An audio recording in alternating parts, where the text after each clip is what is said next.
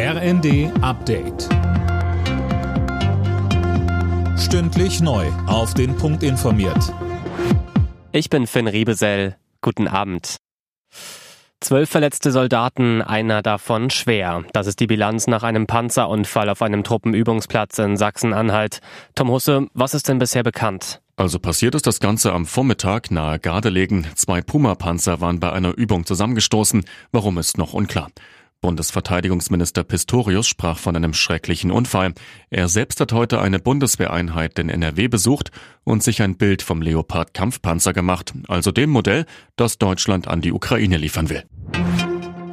Das Bundeskabinett hat den Weg für das neue Deutschland-Ticket freigemacht. Ab Mai sollen alle für 49 Euro im Monat den bundesweiten ÖPNV nutzen können. Bereits im April soll der Verkauf starten. Zuvor müssen allerdings noch Bundestag und Bundesrat dem neuen Ticket zustimmen. Verkehrsminister Wissing sagte, Wir überwinden damit komplexe Tarifstrukturen.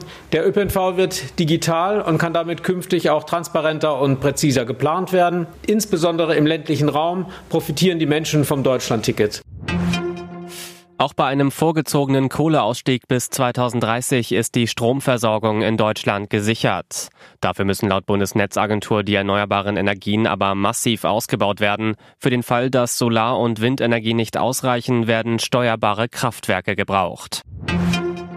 Im DFB-Pokal stehen heute zwei weitere Achtelfinals auf dem Programm. Titelverteidiger RB Leipzig empfängt ab 18 Uhr die TSG Hoffenheim. Und ab 20.45 Uhr ist der schwächelnde Bundesliga-Tabellenführer Bayern zu Gast in Mainz. Alle Nachrichten auf rnd.de